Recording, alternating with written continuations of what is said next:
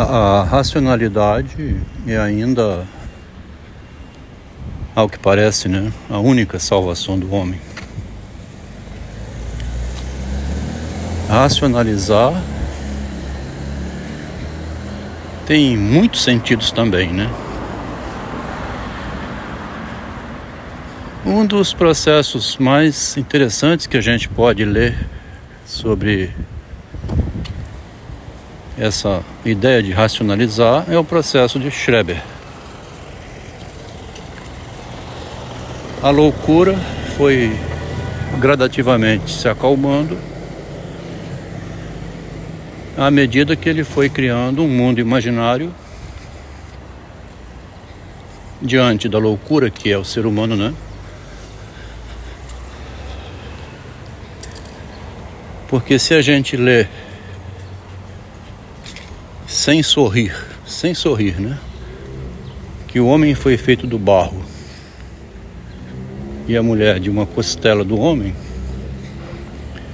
ou qualquer outro mito de criação do animal que pensa, qualquer outro tipo de Deus, se a gente não ri diante disso, é perigo de enlouquecer, né? Não é possível tomar como verdade, como seriedade, né? Que existiu um Deus que veio aqui e ensinou um macaco a falar. O Freud, muito inteligente, imaginou na mente dele, é uma racionalização também, né? Mas é uma racionalização própria do homem, né? Sem inventar Deus. E o racional que o Freud criou foi: deve ter havido um instante em que aquele bando de macacos, né, os gorilas, foram passo a passo, progressivamente, através do mugido, do grito, igual o nenenzinho que nasce, né? Mesma coisa do neném que nasce. A fêmea corre para dar uma mamar, vê o que, que tem o neném, e ele vai adquirindo imagens da realidade. A imagem da mãe que chega e sacia a fome dele.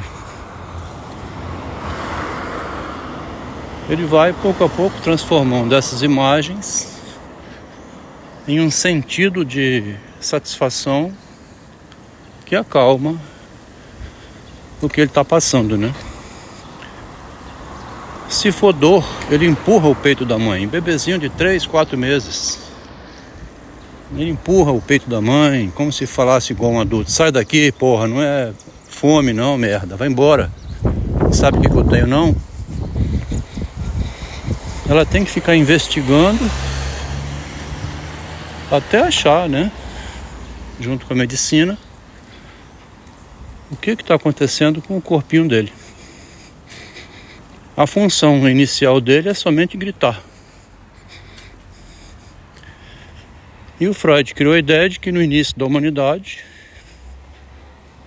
em algum momento, o animal macaco, através de gemidos e sons, foi adquirindo essa capacidade de compreensão lógica e racional da realidade. O mito inventado pelo Schreber em 1902, né? Lido pelo Freud em 1910, que publicou o caso Schreber em 1911. Logo em seguida, o Freud foi visitar a infância da humanidade, como ele chama, né? Como a humanidade lá no início era infantil. E qualquer um de nós regride ao infantil quando há uma perda, medo da morte, medo da loucura, né? um incêndio, um filho que é atropelado e morre, Tem que ter muita cabeça para não morrer junto, né? Quer dizer, a gente vai vivendo no mundo e se não tiver cabeça para ir pensando, você afunda quando vem uma tragédia. Daí então a necessidade da racionalidade. Tem que ver a passagem onde o Kant fala isso. Assim, você está em cima de uma montanha, vê o dilúvio vindo, né? O furacão, vê a tempestade da natureza e tem que ter a impassibilidade, né? Ser impassível, ficar ali sem paixão, o impassível, né? Sem sofrer uma morte, um pânico.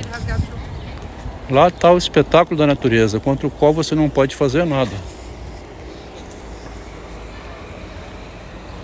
Tem que ter paciência para esperar passar. Se não morrer, né?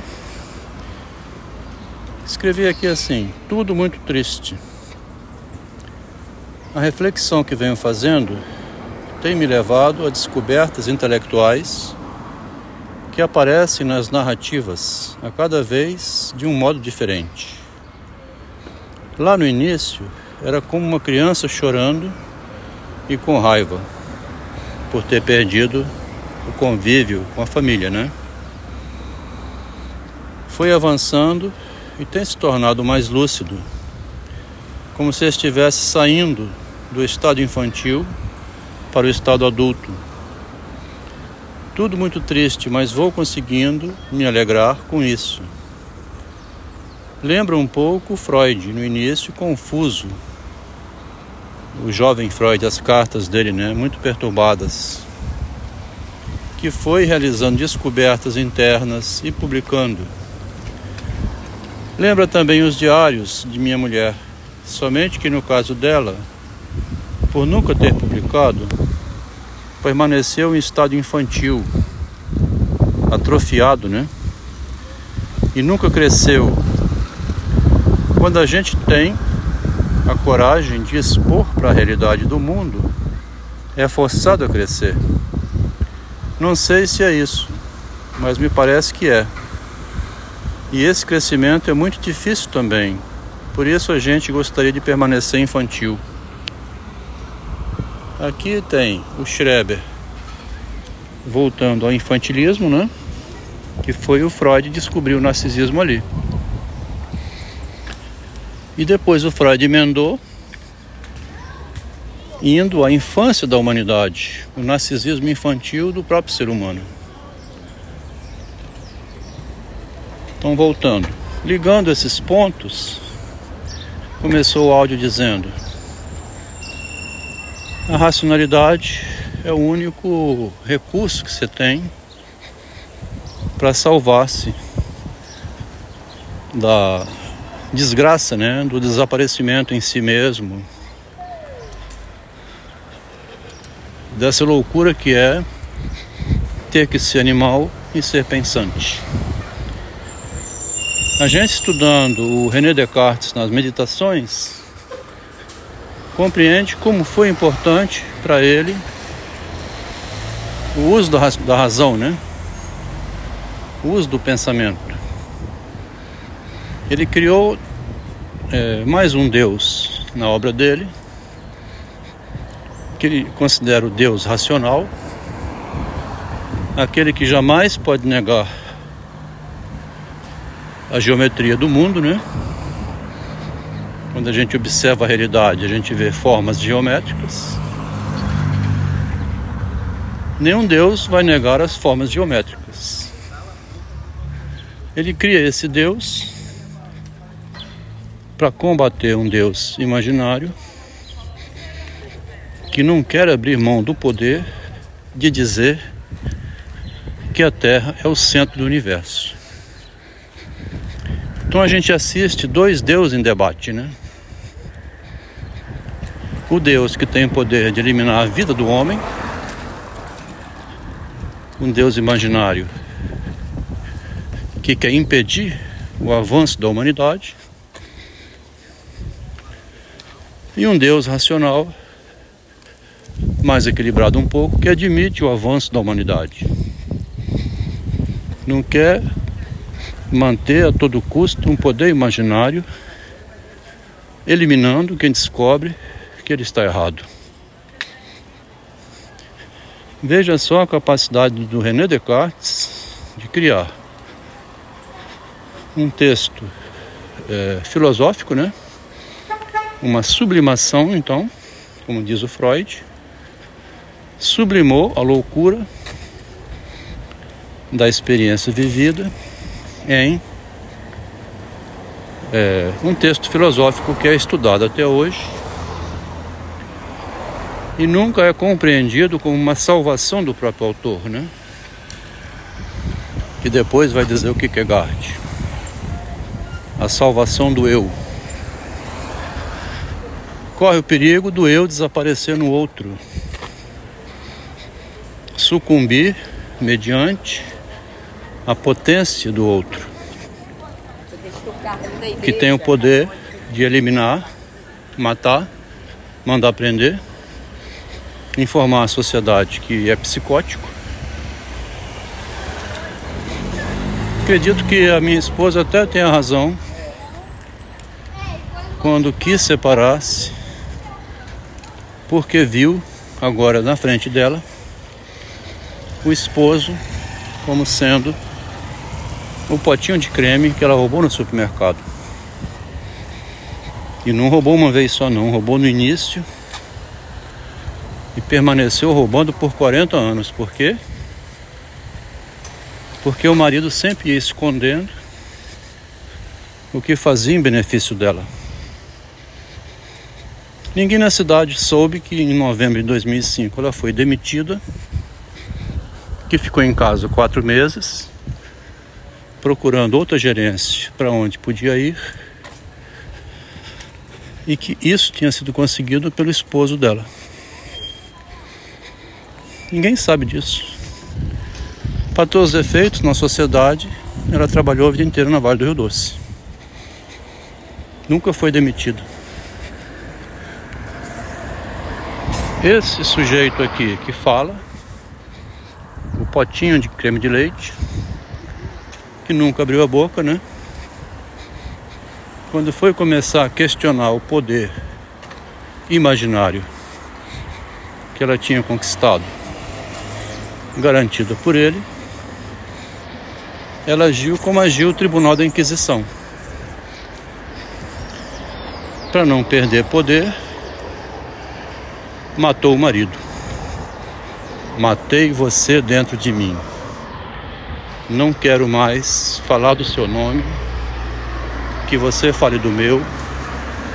Não quero saber o que você anda fazendo e me deixe em paz sobre o que eu faço. A imagem, para não desmoronar, manteve-se erguida, negando as conquistas que teve na vida, garantidas pelo marido dela.